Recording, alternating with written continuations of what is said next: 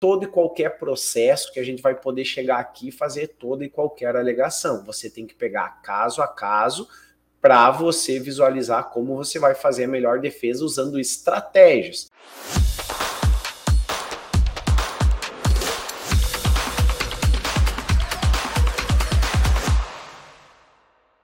Olá, esse é o DAP, Direito Ambiental na Prática, canal no YouTube, podcast em sua segunda temporada, e hoje nós vamos ter um assunto muito importante e muito pertinente, porque já teve o seu primeiro episódio e agora nós vemos para um segundo devido à demanda de conteúdo mesmo que tem para se falar.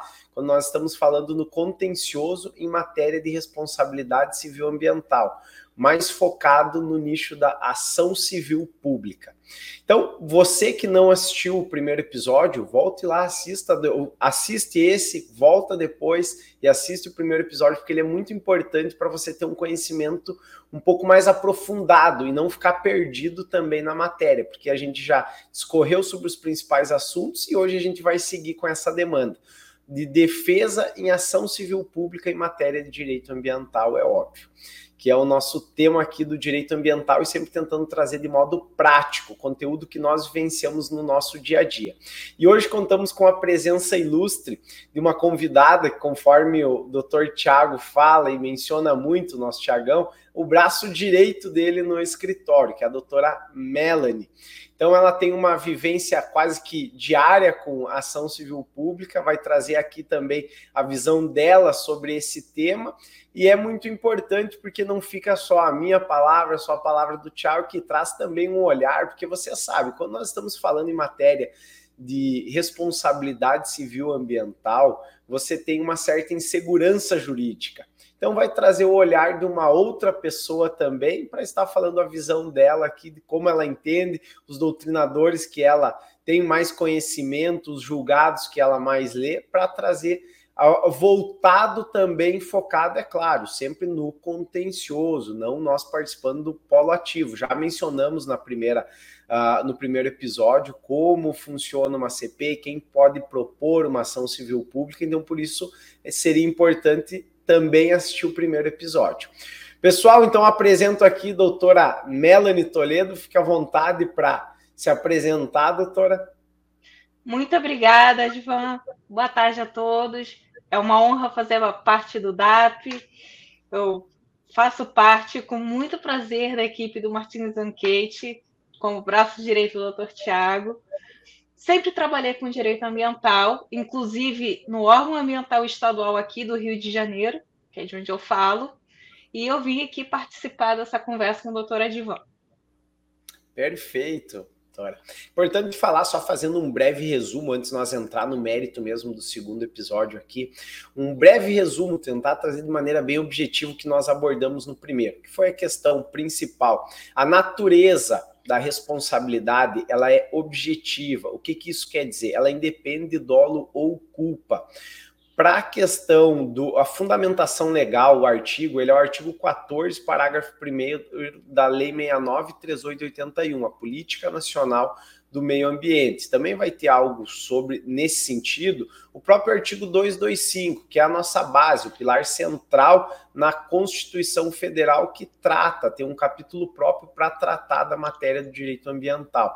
Então lá no parágrafo 3 do artigo 225 também está falando um pouco sobre o tema. Importante falar sobre a consolidação já da teoria do risco integral em matéria de jurisprudência do STJ, porque quando está falando em teoria do risco integral, para você saber um pouco mais sobre esse tema, vale se destacar que quando você tem uma atividade, quando você é um empreendedor, e essa atividade ela causou prejuízos a terceiros ou ao meio ambiente, não precisa ser um prejuízo à pessoa, ao indivíduo, mas o um prejuízo ao meio ambiente, ele vai poder ser considerado como, independentemente da culpa ou do dolo, se essa atividade poluiu, ele vai ter, com base na teoria do risco integral, essa consolidação da responsabilidade perante a atividade. Ou seja, você assume todo e qualquer risco da sua atividade, não importa se você tem a licença, se ela está válida ou não. Então, tudo isso a gente aprofundou muito no primeiro episódio. Vale se destacar também a questão da obrigação próprio terreno, que ela se transfere com a, a titularidade do próprio bem. Então, tudo isso nós aprofundamos. Falamos um pouquinho já sobre a inversão donos da prova e vamos aprofundar mais hoje. Falamos um pouquinho, já entrando no mérito desse segundo episódio, sobre a questão dos pedidos de uma ACP. Por exemplo, quem pode propor uma ACP? Ministério Público, uma associação voltada para fins ambientais, um partido político, por exemplo, tudo isso já comentamos, mas eu quero deixar claro aqui: se o MP, por exemplo, entrou com uma ação civil pública. Quais pedidos ele pode fazer? Ele pode simplesmente entrar e fazer todo e qualquer pedido? Existe uma súmula falando sobre isso? Existe um artigo da lei da CP falando sobre isso?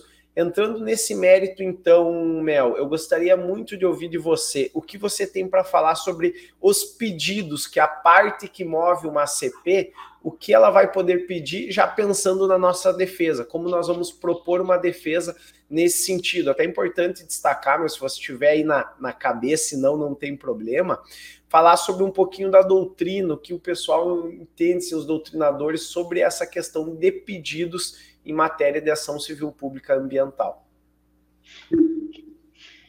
Em geral, os legitimados pedem a condenação do autor em uma obrigação de fazer, de recuperar geralmente a área, ou não fazer, no sentido de se abster de desenvolver a sua atividade naquela área, e pedem também uma indenização pecuniária. Esse tema, como o doutor Edivan e o doutor Tiago já falaram no último episódio, é um pouco controvertido, é a questão da acumulação de pedidos. Por exemplo, o professor Ed Milaré, ele entende, assim como outros doutrinadores, que a, a indenização pecuniária, esse pedido só será cabível se não houver como recuperar a área, de fato, que seria, na verdade, o principal objetivo né, da, da ACP. Perfeito, doutora. Inclusive, o, o próprio artigo 3 da lei da ACP menciona isso, né? a, o entendimento mesmo conforme o Toredes Milaré. Porque a súmula, ela, ela vem ali para consolidar o entendimento, é óbvio, né, da, do Superior Tribunal de Justiça, súmula 629. Lá está permitindo acumulação de pedido, como a doutora Mel muito bem mencionou, de fazer ou não fazer, cumulado com o de indenizar. Só que é diverso do artigo 3 da Lei de Ação Civil Pública, onde lá não permite essa acumulação de pedidos. Então, a súmula ela vem para consolidar o entendimento, mas ao mesmo tempo, como o Thiago muito bem mencionou, algumas súmulas aqui elas acabam prejudicando os réus em uma ACP, mas elas não podem ferir direitos e garantias. Então, tudo isso é importante se destacar, porque a, a súmula é, é algo que ela permite o MP a legitimar, buscar esse pedido.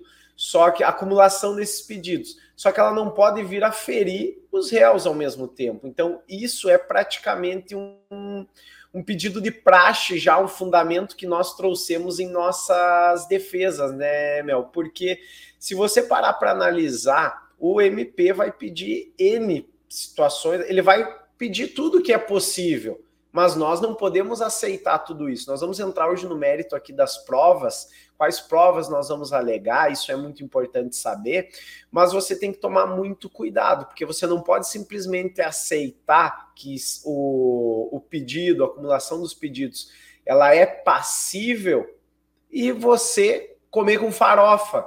Aqui, desculpa a expressão, mas você aceitar isso e acabar prejudicando o seu cliente. Então você vai ter que ter muito cuidado como você vai abordar essa fundamentação para você, sim, fazer o juiz ter esse olhar que você não pode simplesmente aceitar todos os pedidos que o MP faça sem fundamentar, óbvio, tecnicamente falando aqui, tanto com fundamento doutrinário quanto fundamento, é claro, legisla da própria legislação trazer algo legalista aqui, como nós sempre vamos falar, vamos buscar ser legalistas aqui. Então, nós vamos ter que também fundamentar com dispositivos da própria legislação.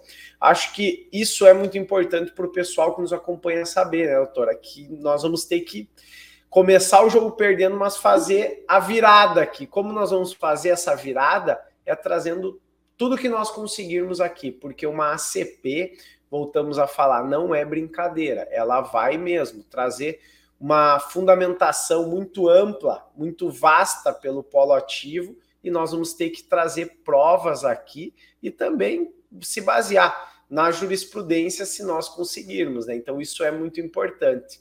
Acho que isso é, é tem que ficar claro para o pessoal. Com certeza.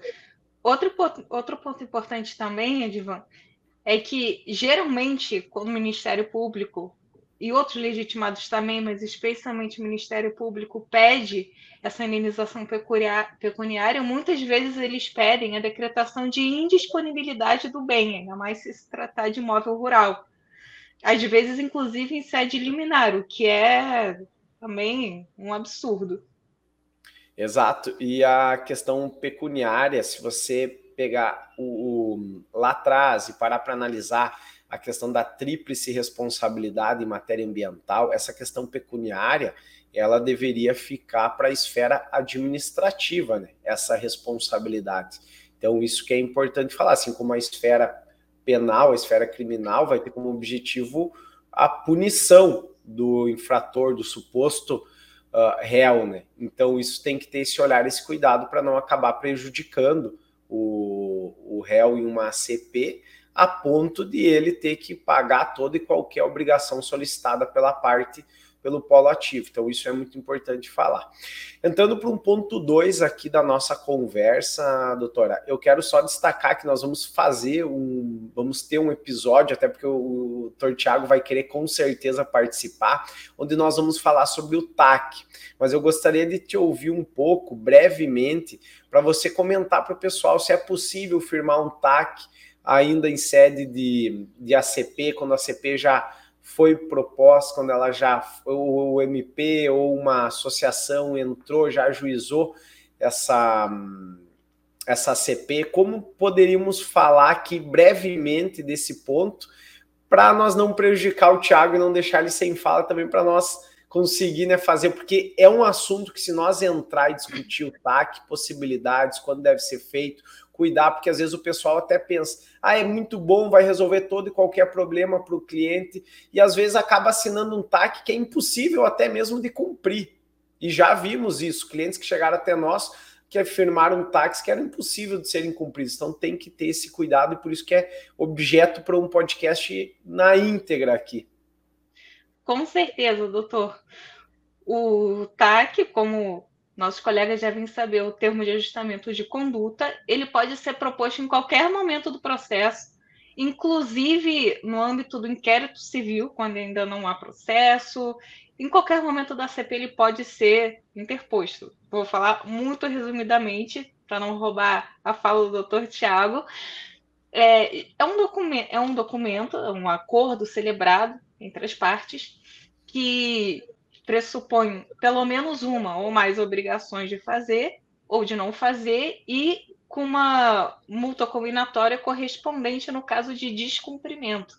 O que ocorre na maioria das vezes é que a parte autora da ação civil pública impõe, como você mesmo falou, os termos dela, que geralmente são termos bem severos, são termos bem pesados, e o, o réu, às vezes, numa num desespero de se livrar daquela ação civil pública, acaba aceitando e firmando esse acordo que é muito mais prejudicial. Exato. É importante falar para o pessoal que nos acompanha aqui a questão de que o TAC ele é um título executivo, então, e ele vai ter como objetivo colocar, impor obrigações para o suposto, já que, que seria se está formulando o TAC, para a pessoa mesmo, jurídica ou física, que cometeu então um dano ambiental. E aí, nesse TAC, muitas vezes, porque eu falo que o pessoal às vezes acaba assinando e para se livrar de um problema, e às vezes acaba pegando um problema maior ainda. Porque ali muitas vezes você vai estar tá assinando todos os objetivos que o, aqui pegamos o, o Ministério Público como exemplo sempre, mas que o Ministério Público te propôs aqui. No caso, você pegou a promotoria aqui e um promotor de justiça estadual, por exemplo, foi lá, conversou com você e te colocou na parede, ou assina que é a melhor questão aqui para você é você estar tá assinando, você vai estar tá se livrando de uma ação civil pública que na verdade não vai ser extinta, ela vai ser suspensa na hora da, da que você firmar o TAC mas aí o, o, o, promotor te colocou na parede, você não tinha nem advogado, talvez e acabou assinando. E acabou assinando algo que você nem vai conseguir cumprir. Você vai ter que, às vezes, recuperar uma área e você não vai, vai gastar mais ainda por isso. Então tem que ter esse cuidado. Você deve sempre falar isso, informar, principalmente aqui destacar para os advogados que nos acompanham. Sempre, pessoal, falem, mostrem para o cliente que vocês vão entregar excelência para ele. Nós cobramos hoje muito bem pelos nossos serviços, mas nós entregamos a excelência para o nosso cliente, entregar o melhor direito para ele. Por isso que é muito importante, porque o, o, o cliente em fase do, de, em sede de inquérito civil ainda, ele talvez vai estar lá acompanhando sozinho o processo. É uma empresa, muitas vezes vai ter já um advogado ou da empresa, um, advogado que vai estar acompanhando. E se não for também especialista, expert na matéria, pode ser que fira sim os direitos do cliente. Então tem que ter esse cuidado, um advogado com conhecimento na área. E você que é aqui colega, advogado que está nos acompanhando, pode dar todo o subsídio necessário para o seu cliente, mas sempre fale para ele a necessidade de se contar com o advogado, de ter o conhecimento técnico e também cobrar bem pelo seu serviço, sob pena de você não dar atenção devida, achar que é simplesmente assinar um, um acordo, entre aspas, pode-se dizer assim, e esse acordo tem que ser o quê? Quando é um acordo, ambas partes cedem, ambas partes vão sair ganhando e perdendo ao mesmo tempo. Mas não pode só o Ministério Público propor esse TAC para o seu cliente sem que você consiga também fazer algumas alterações nele, algumas modificações talvez necessárias. Então tem que se ter esse cuidado e é muito importante. Por isso que é, é um objeto para se falar aqui em um episódio inteiro, porque se for entrar no mérito, a gente vai, vai longe né, nas, nas posições que a gente pode colocar aqui. Exato. Doutora, entrando no mérito da, das provas em uma matéria de ação civil pública o que você diria assim que é o mais importante ter o cuidado? O que o advogado deve saber? O advogado pode simplesmente fazer sozinho toda a defesa sem contar com o técnico da área, sem contar com o laudo? É necessário prova oral? Não? O que você vê? Claro que cada caso é um caso, mas pelos últimos casos que nós abordamos no escritório, o que você poderia comentar? A produção de provas no âmbito da defesa em ACP é muito importante, porque, diferente da ação declaratória de nulidade, é uma ação muito técnica e as provas juntadas pela parte autora vão ser geralmente provas de um processo administrativo ou de um processo administrativo movido pelo órgão ambiental ou até mesmo no âmbito do inquérito civil. E o importante é que o advogado especialista foque muito nessas provas para ver de que forma ele pode combater. É preciso, sim, que ele seja subsidiado por muitos elementos técnicos. E nesse sentido, vale muito a pena a discutir o caso com todos os profissionais técnicos, engenheiros, biólogos, porque para ter uma robustez né, ao apresentar.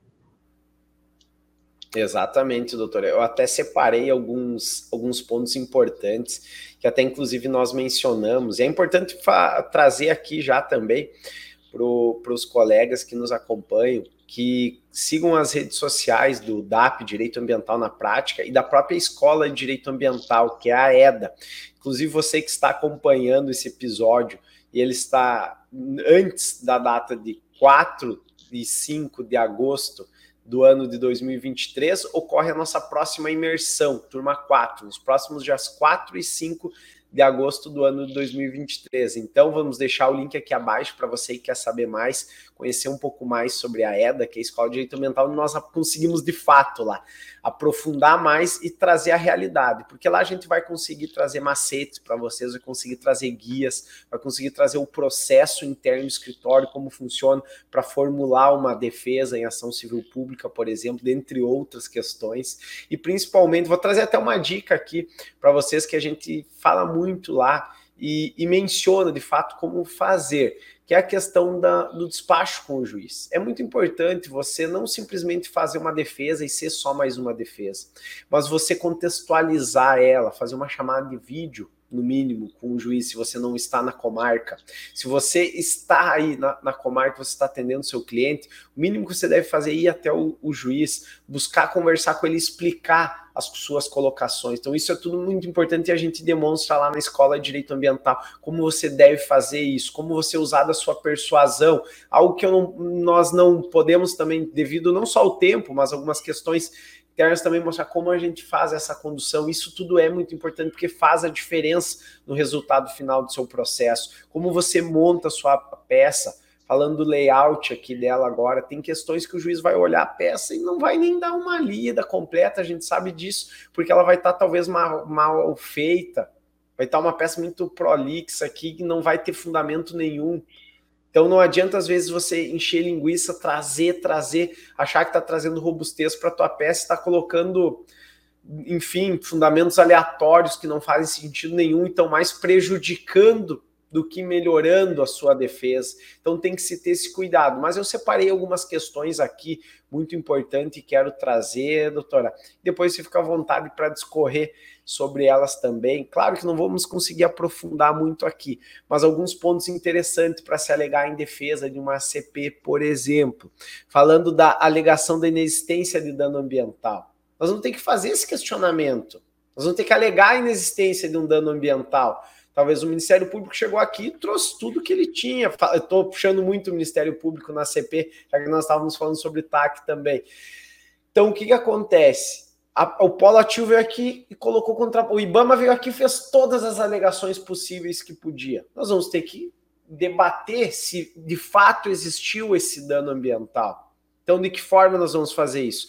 Como a doutora Mel muito bem mencionou antes, debatendo com o nosso técnico ambiental, com o engenheiro ambiental responsável, talvez vão ser técnicos multidisciplinares aqui da, da área para se pegar um dano muito grande, um dano que move mais de, de um, não falando mais de um bioma, mas falando aqui mais de um dano, pode ter, pode ter mexido com uma poluição que prejudicou um lago, que prejudicou algo que foi um rio que foi uh, indo adiante e acabou prejudicando outras pessoas também, outras fazendas, às vezes também prejudicou uma área do, do próprio poder público. Então a gente vai precisar, às vezes, mais de um técnico trabalhando, uma equipe trabalhando junto no caso. Então, tudo isso é muito importante fazer, por quê? Para você gerar a excelência devida que o cliente necessita, sob pena de acabar prejudicando ele.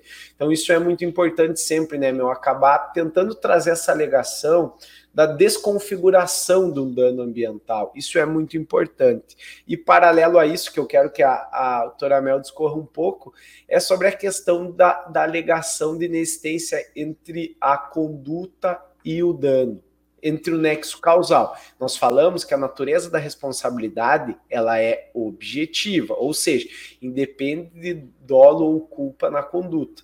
Mas tem que ficar claro que o nexo causal ele é o centro da responsabilidade civil. Então, se não existir um nexo causal entre a conduta e o dano, não se existe a, a obrigação do réu aqui no caso gerar uma, de gerar uma condenação. O pedido vai ter que ser julgado improcedente. Então, essas alegações que é, são os objetivos da nossa defesa sempre, né, Mel?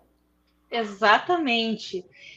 A gente precisa ter em mente como o Edivan está trazendo aqui, que a responsabilidade objetiva, embora ela siga a teoria do risco integral, ela seja própria terreno, seja solidária, o pulo do gato está exatamente na questão do dano e da desconfiguração do nexo de causalidade. É por isso que o que a gente vê muitas vezes, advogados que não são especialistas ou que têm menos experiência, fazem chamamento de terceiro ao processo, dizendo que não foram eles, que era outra pessoa que estava na área.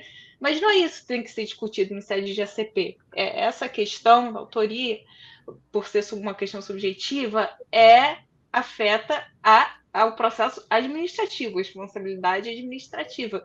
Nesse caso, você não vai chamar um terceiro para o seu processo, não vai fazer, fazer isso. Você vai quebrar o nexo de causalidade e a existência de dano, justamente, através de provas robustas que contradigam as provas administrativas que o autor traz.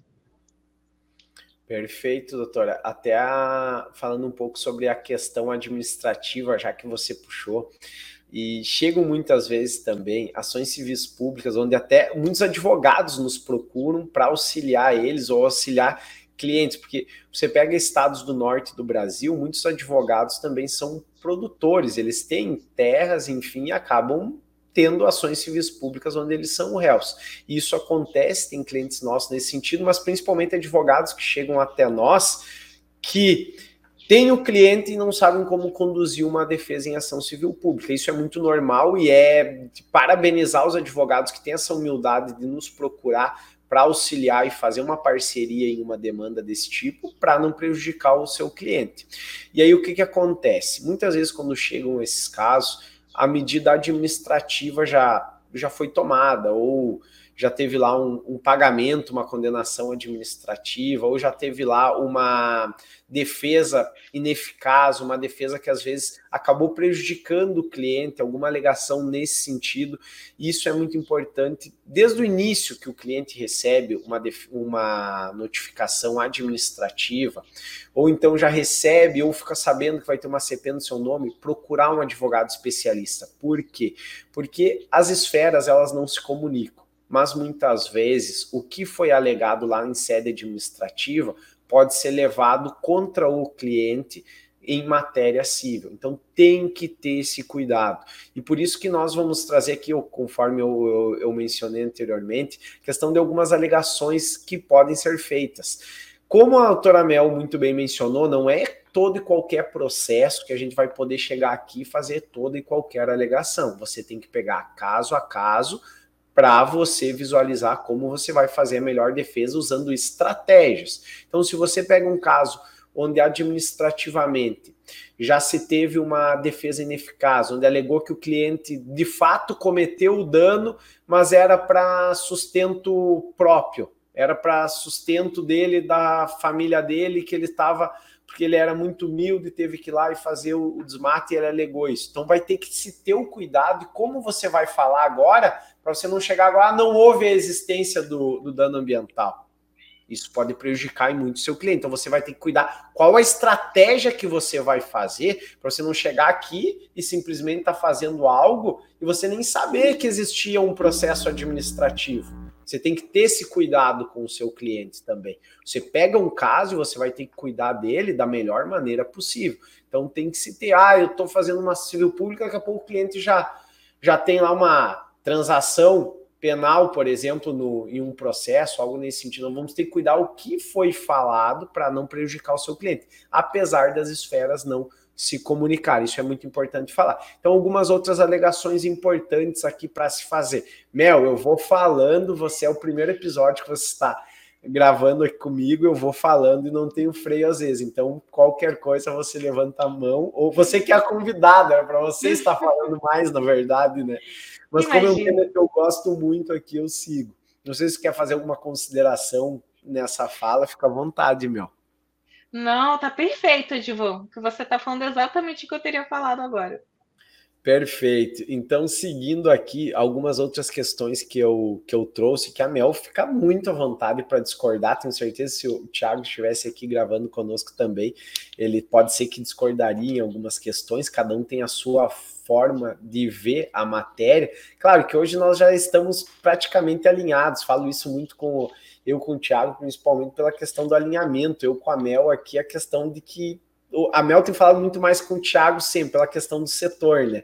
Mas o alinhamento é meio padrão no escritório. Então você vai ter que ter alguns os cuidados peculiares, e eu, quando pego para se fazer então uma, uma defesa, vou ter alguma, alguns requisitos, sempre todo, tudo que é possível se alegar.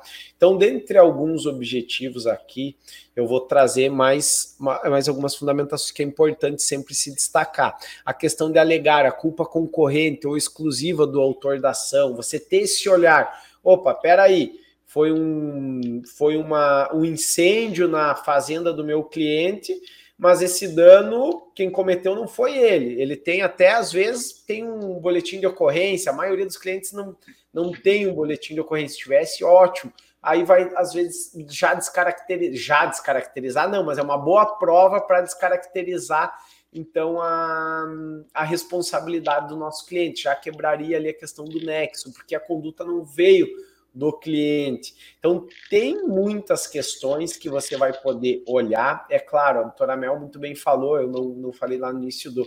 Nós falamos no episódio 1 sobre a questão da responsabilidade solidária. Então, quando existe uma poluição, por exemplo, de empresas, essa responsabilidade pode ser solidária. Então, tem que se ter esse cuidado. Mas você vai fazer o quê? Você está defendendo a parte, então você vai alegar todos os fundamentos possíveis, trazer todas as provas possíveis para beneficiar a parte que você defende. Então você vai o que muitas vezes talvez trazer uma culpa concorrente, trazer extinguir ao máximo a responsabilidade, buscar evitar, mitigar qualquer risco que o seu cliente possa vir a ter, e você vai fazer o quê? Vai alegar a informação, trazer aqui, claro, novamente falando, doutrina, jurisprudência e principalmente provas nesse sentido, de que não foi o seu cliente que cometeu o dano. Ele é ilegítimo para estar ali no polo passivo da demanda. Isso acho que é muito importante frisar, né, meu? Essa Com certeza. Sim. Outro ponto também muito importante, Edvan, é um ponto em comum, de certa forma, que se tem com a ação declaratória de nulidade, apesar de serem ações distintas, é a questão das provas trazidas pelo autor. Nesse exemplo que a gente está falando, por exemplo, pelo Ministério Público, ele vai juntar as provas, não sei, da Secretaria de Meio Ambiente daquele estado, e a legalidade daquelas provas, embora não seja o foco cerne da, da ACP, ele, ela também vem a, vem a calhar nesse momento, porque muitas vezes são feitas as provas, digamos assim, em que o Ministério Público se baseia, são imagens sem, sem referenciamento, Perfeito. são uma, uma fiscalização feita, por exemplo, em, é, a gente está com um caso parecido desse até no escritório, uma fiscalização feita em 2020 mencionando um suposto dano em 2011. Ou seja, não, como assim agora você está me pedindo isso? Você está falando agora? Ainda pede, eles ainda pedem cautelarmente antecipa, pede antecipação da tutela, mas que como assim urgência? Que urgência? Você fez uma fiscalização em 2020, alegando que teve um dano lá atrás, em 2011. Isso não, não é assim. Então, além de você mesmo trazer argumentos técnicos e robustos, é preciso você ter esse olhar crítico para as provas do, do legitimado que está trazendo, que muitas vezes realmente como a administração pública muitas vezes está sobrecarregada, tenho muitos processos para fazer, eles deixam passar coisas, coordenadas que não batem, ou eles falam de uma área apresentam um laudo que tratam de outra, não tem às vezes nenhuma conexão. Perfeito, doutora. É muito importante falar isso, porque traz até o, o próximo item que eu, que eu separei para falar, que é a questão da imprescritibilidade em matéria de responsabilidade civil. Então, porque se existe hoje o tema 999 do STF, de repercussão geral sobre imprescritibilidade em matéria de responsabilidade civil ambiental, quando existe um dano, ele é imprescritível. Então, a gente não vai alegar nunca isso. Nós vamos uh, ficar vedados para isso não é sempre assim. Nós vamos tentar trazer aqui alegações, tentar trazer, até visando mudar esse, esse panorama. Então, a gente vai sempre buscar a melhor fundamentação e trazer, buscando colocar o juiz contra a parede. E aí, você vai simplesmente protocolar uma defesa, protocolar uma manifestação? Não, você vai precisar despachar junto. E é isso que, a, que nós conseguimos, de uma maneira mais clara, de uma maneira mais ampla e tirando dúvidas dos colegas, fazer na EDA, que é a Escola de Direito Ambiental. Nós conseguimos informar como você vai conduzir essa assertividade, para você não ter erro, para você buscar de modo convencimento, persuadir o juiz de modo que ele veja que de fato a matéria é imprescritível, mas talvez você vai trouxe uma alegação aqui que não tem fundamento hoje o ingresso de uma ação civil pública nesse sentido. Então, isso é muito importante saber. Alegações, conforme já falei anteriormente, talvez o teu cliente você tem que fazer um pedido de legitimidade passiva aqui. Então, como você vai fazer isso? Simplesmente alegando? Não, talvez você vai ter que buscar o despacho com gestão. Isso é uma informação muito importante e que muda o jogo. Só que aí você cobrou um valor irrisório do teu cliente. Não estou dizendo aqui para os clientes que nos, nos escutam, ah, está buscando cobrar muito, é indicar advogados para cobrar. Não, é cobrar o valor de acordo com o trabalho que vai ser feito. Você vai colocar lá no contrato de honorários um valor que você vai buscar despachar com o juiz. Então, isso é importante frisar, porque você vai ter uma assertividade muito maior, porque isso faz a diferença, faz parte dos nossos processos internos. Então, isso muda o jogo, isso você vai conseguir fazer, ter muito mais chances de se buscar uma improcedência, uma ACP dessa maneira, do que simplesmente protocolando e trazendo muitas vezes fundamentos aqui que podem ser adequados, mas que não fazem sentido para o juiz simplesmente ao ler a peça. Ele precisa de um convencimento ainda maior. Então, isso é algo importante para se fazer e que de fato muda o jogo, né, meu? Isso é importante Exato. falar. Exato. Então, pode ir, pode ir, meu. Então eu sigo aqui, vai lá. Não, imagina, eu só ia fazer uma pontuação. Essa parte de despachar com o juiz também, muitas pessoas acham que é só chegar lá no fórum e conversar, mas não. Muitas vezes o, o STJ, por exemplo, tem um posicionamento um pouco pesado no, em matéria de direito ambiental, mas às vezes aquele tribunal daquele estado, de repente aquele juiz daquela vara tem um posicionamento específico e vale muito a pena você fazer essa pesquisa antes e falar para ele, olha, é, é isso aqui que a gente está alegando. Ele já vai ler a sua peça com outros olhos. Se você trouxer o que ele mesmo já disse em outro caso, algo que não é que contraria o STJ, mas uma, um olhar um pouco diferente. Exato. Até, até falando, meu, é importante, nós, nós entramos um pouco no mérito, mas não aprofundamos muito. Nós trazer só aqui o, uma outra súmula, que é a súmula 618, que fala sobre a inversão do ônus da prova, a súmula do STJ, é claro, fala sobre a inversão do ônus da prova em matéria de direito, em matéria de dano ambiental, né? E aí, quando você traz isso, você joga toda obrigação para o réu em uma CP. Mas isso é cabível em todo e qualquer demanda, em todo e qualquer processo. Aí nós voltamos lá para o nosso início do podcast, nós falamos sobre os pedidos possíveis em uma CP. E aí é um pedido que quase de praxe o Ministério Público faz, o IBAMA sempre faz, falando aqui de dois dos maiores uh, enfrentadores que nós temos aqui na, no nosso escritório. Então, falando um pouco sobre isso, vale se destacar o fato de que o Ministério Público e o IBAMA vão pedir de tudo que eles conseguirem. Então, aí nós temos uma súmula contra, falando de inversão do ônus da prova. Então, o que, que nós vamos ter que alegar? Ter que alegar que eles não são hipossuficientes. Eles têm a máquina na mão para gerar a prova possível para conseguir, inclusive também artigo, se não me engano, 372 do, do CPC, onde traz a obrigação do polo ativo fundamentar e trazer provas, robustez das suas alegações. Então, isso vale se destacar que na, em matéria de contestação, em matéria de manifestação também, que você venha a ser objeto aqui da, da tua defesa, você vai ter que alegar tudo isso e buscar falar também com o juiz, trazer à tona para ele que o, o IBAMA, como você mesmo falou, em caso aqui do escritório, eles tinham essa possibilidade lá em 2011, 12, 13, quando fosse, de trazer a melhor prova e ingressar com a demanda, ou fazer uma prova melhor, então, com mais robustez, e não o fizeram. Então, precluiu o direito deles também. De trazer essa prova. Então, isso é muito importante, né, meu?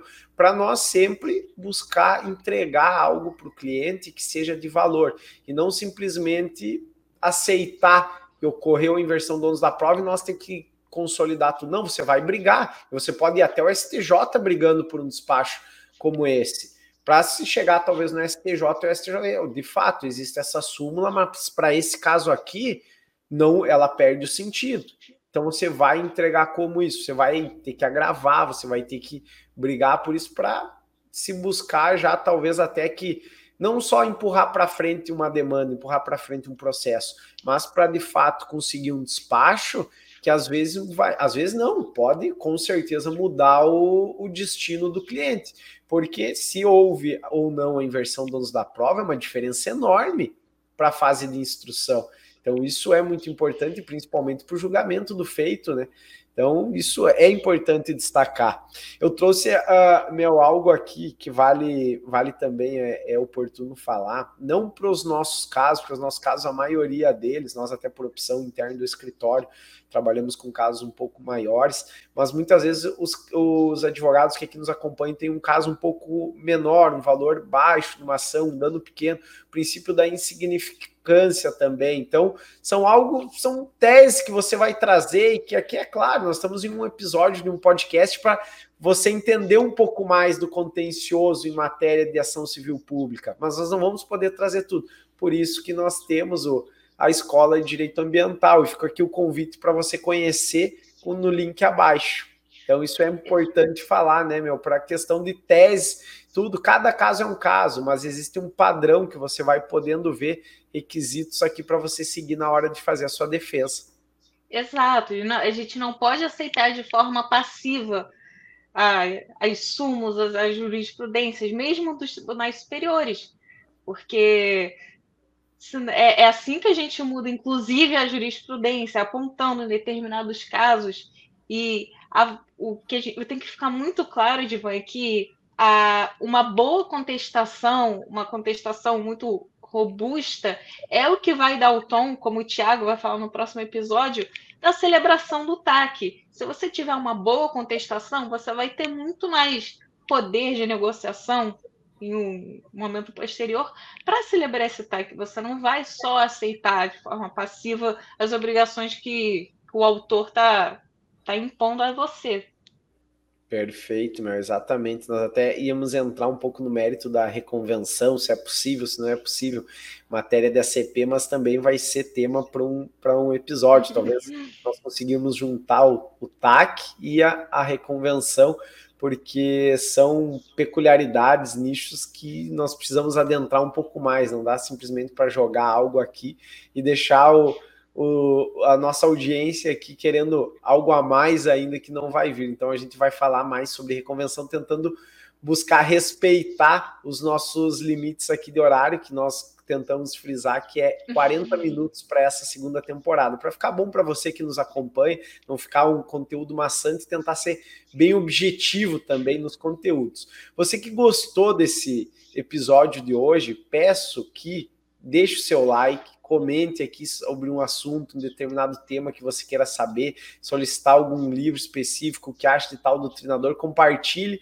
e não deixe de seguir o nosso canal também, porque a gente sabe que a maioria das pessoas que nos assistem no YouTube ou estão acompanhando no Spotify, que é ainda o, o maior propulsor do DAP, nós sabemos que ainda não seguem o canal. Então siga o canal, deixe o seu joinha e comece a, e ative os lembretes também aqui, ative a notificação, para assim que for um novo episódio por ar você já ser notificado. Mel, meu carinho aqui, minha gratidão, e a Mel que vai ter, ter mais participações. Falem se vocês gostaram da Mel, tenho certeza que sim. Adorei, apesar de não ter deixado a Mel, talvez queria falar um pouco mais, eu falei bastante aqui, Mel, mas tenho certeza que, que você vai ser muito, muito participativa aqui nos próximos uh, episódios também. Imagina, João, eu que tenho que agradecer muito a você, ao Thiago, por essa oportunidade. É um prazer estar aqui com vocês.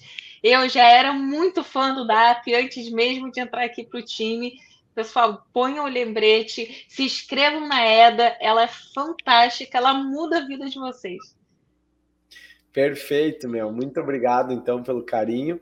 E, pessoal, nos acompanhe, então, conforme prometido, um episódio por semana vai sempre ao ar. Um abraço e até a próxima.